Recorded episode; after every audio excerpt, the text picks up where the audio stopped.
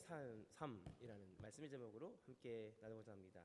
네, 인사하겠습니다. 반갑습니다. 한 주일 동안 잘 지내셨습니까? 잘 지내셨죠? 네. 네. 오늘 말씀의 제목은 생명의 삶입니다. 큐티 책 중에 또 유명한 책의 이름이 생명의 삶이라는 그 책이 이름이 있죠. 이제 사순절이란 지금 사순절 기간에 들어섰습니다. 오늘 다섯 번째 날인데요. 사순절이라고 하면은 예수님 그러니까 부활절 되기 40일 전부터 예수님의 순환과 그 십자가의 고난을 다시 한번 새기는 그 기간이 사순절 기간이에요. 그래서 오늘 다섯 번째 날이기도 한데 왜 생명이냐면 생명의 삶은 뭐냐면 우리가 죽을 수밖에 없었던 죄로 인하여 죽을 수밖에 없었던 우리를 예수님의 십자가의 은혜로 생명으로 바뀌는 것. 그게 생명의 삶이라고 하는 것이죠.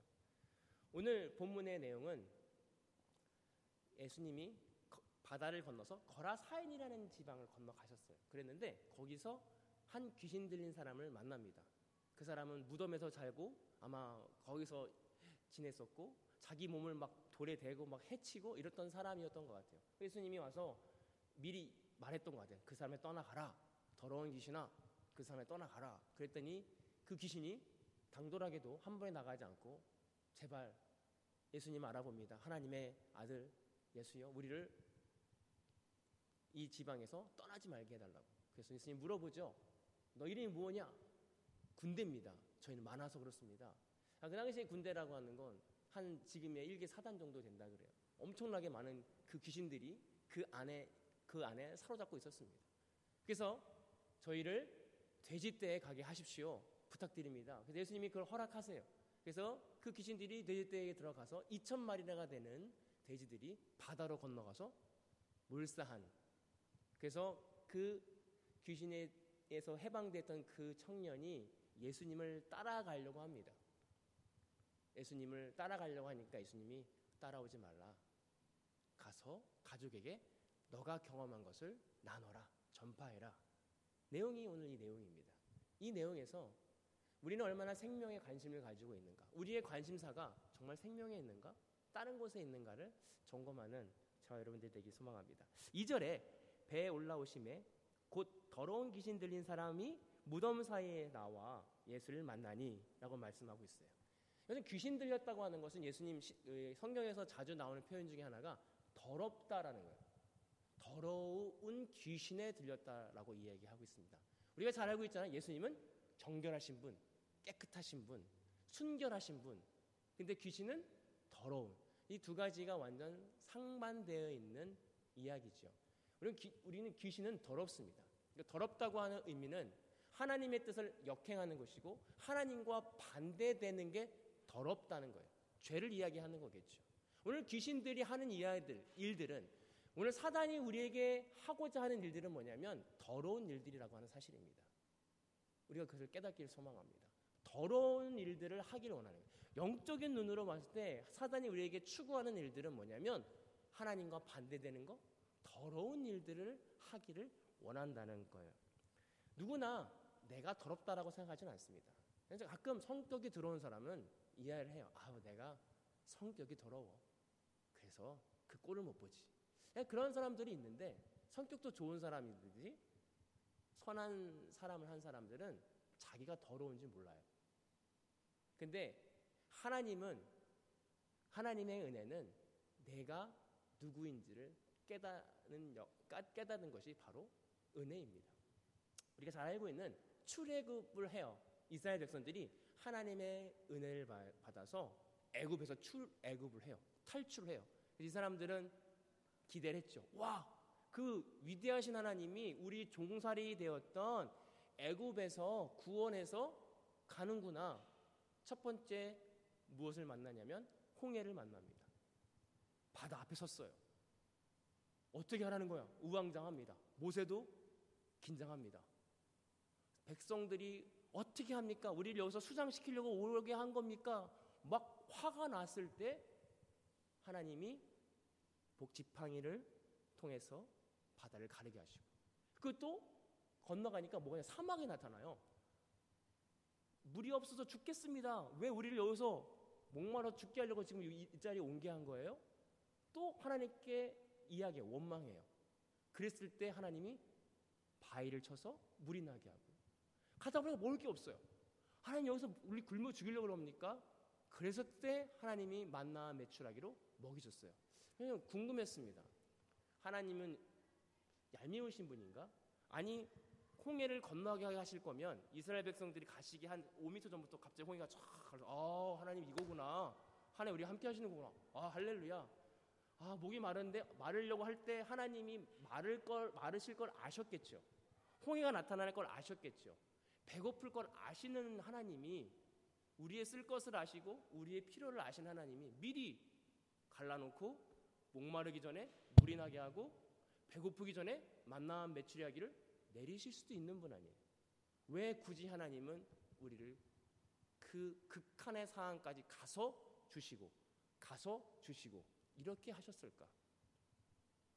그것은 뭐냐면 하나님은 우리가 그 극한의 상황에 갔을 때 진짜 우리의 진심, 본심이 나온다는 하나님께서 우리는 믿음이 있다라고 생각하고 우리는 하나님을 믿는다고 생각하지만 그 극한의 상황, 홍해 앞에서에 갔을 때는 정말 내가 믿는가가 드러나는 진의가 드러나거든. 이스라엘 백성들을 출애굽해서 하나님이 원하셨던 것은 그들이 더 거룩해지고 하나님의 백성으로 살아가길 원하셨기 때문에 그들에게 향하신 하나님의 뜻은 이제 신앙의 자유를 찾아서 출애굽했으니 거룩한 백성이 되라. 그 어려움을 통해서 너의 진짜 더러움을 봐라. 네가 아무리 하나님의 백성을 은혜롭게 나왔지만 그런 상황 가운데 터져 나온 불만은 뭐냐면 나를 죽게 하는 겁니까? 하나님을 원망하고 하나님을 믿지 못하는 너의 마음을 보아라. 너의 더러운 마음을 보아라. 그래서 그 마음을 통해서 아 하나 그 이스라엘 백성이 아 저희는 그런 더러운 자들입니다. 어떻게 합니까? 그리고 은혜를 넘어가게 하시고 또 나타나면 또 원망해서 아직도 해결되지 않는 내 마음에 하나님의 불신의 마음이 드러난다는 거예요. 동일하게 우리 삶 가운데요. 평안한 마음. 모든 게 평안하면 옆에 사람과 싸울 일이 없어요. 모든 일이 주어지고 모든 게 완전하면 어, 화날 일도 없고 그렇게 어, 심각한 일이 없습니다. 그러나 하나님께서 우리에게 주어지는 많은 시련과 고통을 통해서 우리는 무엇을 발견되어지냐면 아 내가 이런 인간이었네. 내가 이렇게 닥치니까 이런 인간이었네. 때론 관계를 통해서 때론 가까운 가족을 통해서 때론 여러 가지 사건을 통해서 우리의 실상을 보게 하세요. 아, 내가 이런 인간이었네. 근데 내가 이렇게 더러운 인간이네. 근데 그것이 우리를 무너뜨리고 우리를 정죄하려고 드러내신 게 아니라 그 더러운 것을 쏟아내어 그 안에 하나님으로 예수 그리스도로 채우시려고 하는 하나님의 은혜라고는 사실입니다. 오늘 저 여러분들이 이 더러운 것이 무엇인지를 영육간에 분별할 수 있는 저와 여러분들이 되기를 소망합니다. 아, 내 안에 이런 더러운 것이 있구나. 그냥은 드러나지 않거든요. 그 어려운 가운데 더러운 것들이 있다는 사실입니다. 4절에 이는 여러 번 쇠고랑과 쇠사슬을 메었음에도 쇠사슬로 끊고 고랑을 깨뜨리려 고랑을 깨뜨리려 깨뜨리라 그리하여 아무도 그를 제어할 힘이 없느니라라고 말씀하고 있어요. 여러분 귀신 들린 사람이 있었대요. 그 마을에 문제였겠죠. 막 돌아다니고 사람들을 방해하고. 그러니까 어떻게 해요? 안 되겠다. 사람들이 이 사람을 가두자. 안 되니까 쇠사슬로 이렇게 묶어놓은 거죠. 근데 귀신 들린 사람이 그 쇠사슬을 끊어버렸어요. 여러분 정신병원에 가면 진짜 힘이 세잖아요. 한 사람이 아무리 약, 약해 보이는 사람도 뭐 큰 사람 등치가 해도 이건 그 사람의 힘이라고 볼 수 없을 만큼 엄청난 힘이 나옵니다. 근데 아마 기든 들린 그때 사람도 엄청난 괴력을 가졌던 것 같아요. 아마 사람의 힘이 아니었겠죠. 귀, 그 안에 있는 귀신의 힘을 통해서 아마 쇠사슬까지 끊어버리는 그런 힘을 가지고 있던 사람이었습니다. 왜 이 말씀을 넣냐면 그만큼 우리가 가지고 있는 죄의 힘이 강합니다. 우리가 가지고 있던, 우리가 갖고 있던 그 더러운 것들의 영향력이라고 하는 것은 우리의 힘 갖는 것은 절대로 끊어낼 수 없다는 것을 반증하는 것입니다. 우리 이 땅을 살아가면서 지금은 공중 권세의 잡은 자 하나님께서 이렇게 허락을 하셨거든요. 이 땅에서의 굉장한 죄의 능력과 힘이 강력합니다. 내가 아무리 그 사람을 미워하지 않으려고 해. 아, 나 저 사람 미워하면 안 돼. 미워하지 말아야지. 미워하지 말아야지. 그런데 하지 말아야지 하면 더 미워져요. 그걸 생각 안 해야지, 생각 안 해야지. 내가 그 생각하면 안 되지. 내가 아, 내가 그 생각하면 안 돼. 내가 어떤 어떤 거에 대해서 내가 그 죄로부터 끊으려고 수많은 노력과 고통을 통해서 하지 않으려는 노력을 합니다. 트레이닝도 하고요. 막 내 몸을 혹사시켜서 다른 것도 해보고 잠깐은 괜찮은 것 같은데 어느 순간에 또 올라오는 끊어지지 않는 그런 것들이 와요. 우리의 죄의 능력이고요. 죄의 힘입니다. 우리 힘으로는 도저히 끊어낼 수 없거든요. 오직 누구의 힘으로 가능하냐? 오늘 예수 그리스도의 십자가의 능력으로 가능하다. 오늘 이 말씀 하시는 거죠. 그 능력이 엄청나다는 거예요. 인간의 힘으로는 도저히 끊어낼 수 없지만 오늘 예수님이 말씀 한마디 나아오라. 예수님의 그 한마디에 사단은 물러갑니다. 오늘 우리가 여러분들이 어떤 걸로 끙끙대고 있는지 모르겠어요. 때론 두려움, 때론 누군가를 미워하는 마음, 하나님에 대한 원망, 그것들 그거를 안 하려고 하는 것이 아니라 하나님 제 마음에 이 마음이 있습니다. 이건 제 힘으로 끊을 수 없으니 하나님 끊어 주시옵소서. 내가 이것을 십자가에서 죽기를 소망합니다. 예수 그리스도의 십자가의 능력으로 이 쇠사슬을 이 죄의 사슬을 끊기를 소망합니다. 오늘 우리가 이 기도를 드려야 된다라고 하는 사실입니다. 7절에 큰 소리로 부르짖으되 지극히 높으신 하나님의 아들 예수여 나와 당신이 무슨 상관이 있나이까 원하건대 하나님 앞에 맹세하고 나를 괴롭히지 마소서. 여기서 사단이 예수님을 인정하는 것처럼 보여요. 지극히 높으신 하나님의 아들이시여 예수여 나와 무슨 상관입니까? 나를 죽이지 마세요. 오늘 사단이 예수님 인정하는 것 같죠. 그러나 사단의 전략이 있어요. 예수님은 완전한 사람이자 완전한 하나님의 아들로 오셔야 됩니다. 그래야 인간으로 우리의 죄를 위해서 대신 죽으실 수 있기 때문에. 근데 사단은 교묘하게 인간의 예수님은 빼고 하나님 신으로서만 예수님을 대합니다. 하나님의 아들이시여. 오늘 우리가 이 땅에서의 삶이 사단은 교묘하게 우리를 방해합니다. 어, 사람이 어떻게 그래? 그건 하나님 얘기고 어떻게 우리가 거룩하게 살 수 있겠니? 그거는 안 돼. 인간은 그렇게 살 수밖에 없어. 그거는 신의 얘기고 인간은 그렇게 할 수 없어. 오늘 하, 영원 완전한 하나님이자 인간이신 예수님이 그것을 본을 보이셨습니다. 오늘 우리가 더 거룩의 길로 더 하나님의 능력을 통해서 그 죄의 사슬을 끊을 수 있다는 그 믿음을 사단은 교묘하게 계속해서 우리를 헷갈리게 우리를 무너뜨리게 할 것입니다.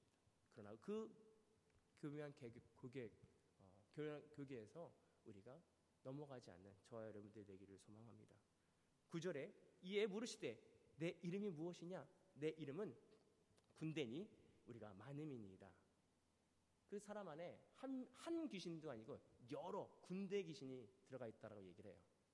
이것은 우리가 가지고 있는 많은 걱정이 세상에 있는 유혹이나 이것들이 한 가지가 아닐 수 있습니다. 수많은 것들이 우리 마음 가운데 사로잡고 있습니다. 비단 이 사람뿐만이 아니라 더러운 것들이 우리 안에는 자동 있어요. 왜냐하면 우리가 죄인이기 때문에 그렇습니다. 오늘 우리가 이것을 인정하기 소망합니다. 아, 내가 무엇이 있을까? 내가 하나님에게 가는데 내가 하나님의 영, 내가 하나님에게로 가는 그 거룩이 거룩의 길을 방해하는 것들이 무엇이 있을까? 수많은 것들을 발견할 수 있는 게 은혜예요. 그런데 12, 3절에 허락하신 데 더러운 귀신들인 더러운 귀신들이 나와 대지에게로 들어가니 거기에 2천 마리가 되는 때가 바다를 향하여 빌탈, 빌탈 로 내려달아 바다에 몰살되거늘 라고 말씀하고 있습니다. 그때 그 당시에 그 지역에 있는 유대인과 거라사인 지역은 이방 지역이지만 중간에 있는 지역이라고 그래요. 그런데 그 당시에 돼지를 사육했던 사람들이 놀랍게도 유대인들이었다고 합니다. 여러분 잘 아시잖아요. 유대인들은 돼지고기를 먹어요, 안 먹어요? 안 먹어요. 그런데 먹진 않지만 이방인들이 돼지고기를 소비하기 때문에 돼지를 육축하는 것은 굉장한 비즈니스가 되는 돈 되는 일이었습니다. 그래서 그 당시에 유대인들이 돼지를 양육한 거예요. 돼지를 기르, 사육한 거예요. 기른 거예요. 뭘 위해서? 돈을 벌기 위해서. 2천 마리 이상 되는 돼지가 그곳에 있었다는 사실입니다. 왜냐면 그들은 그 자기네 마을에 있는 귀신 들린 자보다 지금 현재 내 돼지가 더 중요한 거예요. 누군가가 아, 저 사람이 귀신 들렸는데 예수님이라고 하는 정말 선지자 같고 굉장한 아, 어떤 능력을 가지신 분이 귀신을 쫓았대. 그거보다 그들의 시선과 그들의 관점은 신앙보다 뭐가 중요하냐면 지금 삶 속에서 내가 돈을 벌고 비즈니스 하는 것이 더 중요했던 사람들이었습니다. 그래서 17절에 그들이 예수께 그 지방에서 떠나기를 강구했다라고 말씀하고 있어요. 여러분 우리가 우리는 그렇지 않은가? 우리가 예수님을 따라간다고 하고 예수님을 내 마음 가운데 모신다고 하는데 예수님이 내 마음 가운데 오시면 내 비즈니스가 안 돼요. 왜냐하면 이 사람들 보세요. 저분이 오시니까 내가 길렀던 2천 마리 죽였어.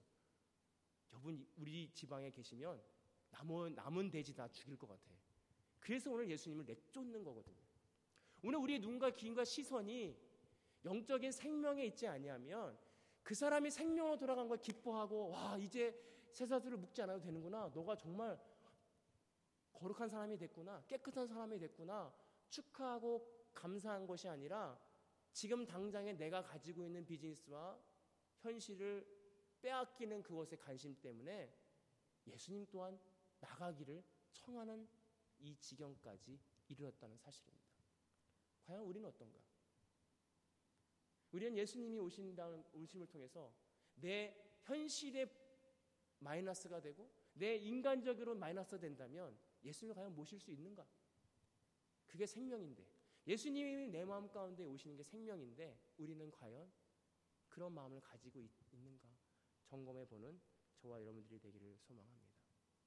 그래서 오늘 돼지떼가 들어가 예수님의 허락하심 하에 다 몰살합니다. 오늘 우리 안에 있는 우상들과 우리 안에 있는 모든 더러운 것들이 예수 그리스도의 말씀을 통해서 몰살되길 소망합니다. 그 예수 말씀이 말씀을 통해서 예수님을 바라봄을 통해서 우리 고백을 통해서 우리 마음 가운데 더러운 것들이 죽어지길 소망해요. 우리의 힘과 능이 아니거든요. 그 강력한 그 힘이 우리의 능으로는 할 수 없다는 그 사실을 믿고 예수님에게 하나님에게 더 나아갈 수 있었으면 좋겠습니다. 19절에 허락하시지 아니하시고 그에게 이르시되 집으로 돌아가 주께서 내게 어떻게 큰 일을 행하사 너를 불쌍히 여기신 것을 내 가족에게 알리라. 오늘 귀신이 내어 쫓은 그 청년이 이제 너무 기쁜 거예요. 은혜 받은 거죠. 너무 기쁜 거예요. 그래서 예수님이 가시니까 저도 데려가세요. 저 같이 갈게요. 따라갈게요. 제자 될게요. 그러니까 예수님이 아니 따라오지 마. 너의 가족에게 가서 알리라. 여기서 알리라라고 하는 단어의 뜻이 많은 사람한테 있는 곳에서 퍼블릭한 데서 막 얘기하라 이런 얘기가 아니라 개인 개인 가족 하나 하나를 찾아가서 자기가 받았던 은혜를 나누라는 거예요. 이게 복음입니다. 오늘 우리가 꼭 목사가 되고 꼭 어떤 사역을 해서의 제자가 되고 내가 아, 나 제자가 될 거야. 그게 아니라 때로는 하나님께서 주신 은사와 사명대로 각각 개개인에 가서 우리가 받은 하나님의 은혜를 나눠야 됩니다. 바라기는요, 여러분들 우리가 하나님의 은혜를 받고 그 은혜를 각각 나눌 수 있는, 전파할 수 있는 저와 여러분들 되길 소망합니다. 저희 교회가 올해 전도의 목적을 가지고 가고 있습니다. 그 전도는 숫자가 늘어나기 위한 전도가 아니라 한 사람 한 사람에게 사망에서 생명으로 건져내기 위한 하나님의 명령입니다. 그래서 우리가 가족부터 옆에 있는 사람 또 직장 동료 내가 느꼈던 하나님의 사랑을 전달할 수 있는 저와 여러분들이 되기를 소망합니다. 생명은 뭐냐면 하나님의 뜻대로 살아가는 더러운 것은 뭐냐면 하나님의 뜻을 거슬리는 것. 우리 마음에 하나님의 뜻이 무엇을 거스리는지를 발견하는데 그 발견할 수 있는 기회와 은혜는 뭐냐면 삶 가운데 때로 막혀가는 때론 나의 화나게 하고 나를 드러나게 하는 일들을 통해서 더러운 것을 보게 하신다. 그래서 그 더러운 것을 내가 혼자 해결할 수 없으니 예수님의 십자가 앞에 나아가 죽게 달라고 고백할 때 하나님의 은혜로 끊어지게 된다. 그럼 그 끊어지는 은혜를 통해서 우리는 그 은혜를 경험한 은혜를 옆에 지체들과 나눌 때 그 은혜가 더 커지고 그 은혜가 확산된다. 이 말씀을 예수님이 하신다라고 하는 것이죠. 자, 여러분 이 말씀을 통해서 생명의 말씀을 통해서 아, 내가 생명을 간거하고 갈급함을 통해서 진정한 생명을 맛보는 그래서 참 자유함. 진리가 너희를 자유케 하리라. 그 자유는 뭐냐면 죄에서 자유함. 그것을 경험하는 저와 여러분들이 되기를 소망합니다. 기도하겠습니다. 사랑의 하나님, 저희의 길은 인생의 길에 때론 막혀 있고 하나님의 뜻이 이해가 되지 않고 하나님의 뜻이 이해되지 않음을 통하여 원망과 불평과 어, 때론 화 우리의 진짜 나의 내 내면에 숨어져 있는 진짜 죄된 모습이 드러낼 때가 있음을 고백합니다. 그러나 그것이 하나님이 우리를 거룩하게 하기 위한 은혜라는 사실을 우리가 깨닫기를 소망합니다. 그 더러운 것들 하나님 내 안에 있던 그 더러운 추악한 죄들을 보게 하셔서 감사합니다. 예수 그리스도의 은혜로 끊어지게 하여 주옵소서. 우리의 힘과 능력은 도저히 끊을 수 없음을 고백합니다. 예수님의 말씀과 예수님의 능력으로 성령 하나님의 도우심으로 끊어지게 하셔서 그 예수의 십자가의 능력으로 끊어지게 하셔서 우리를 참 자유함을 경험하는 우리 모두가 되기를 소망합니다. 감사하며 예수님의 이름으로 기도하옵나이다. 아멘. 이 시간 축도로 예배를 마치겠습니다. 지금은 우리 주 예수 그리스도의 은혜와 아버지 하나님의 극진하신 사랑하심과 성령님의 감화 감동 교통하시는 은혜가 오늘 말씀을 듣고 생명이 무엇인지를 깨닫고 이제는 다시는 사망으로 가지 아니하고 하나님께서 허락하시고 예수님의 은혜를 통하여 허락하시는 그 생명의 길로 가기를 원하고 결단하고 돌아가는 모든 성도들 머리머리 위에 이제로부터 영원토록 함께 하시기를 간절히 축원하옵나이다. 아멘.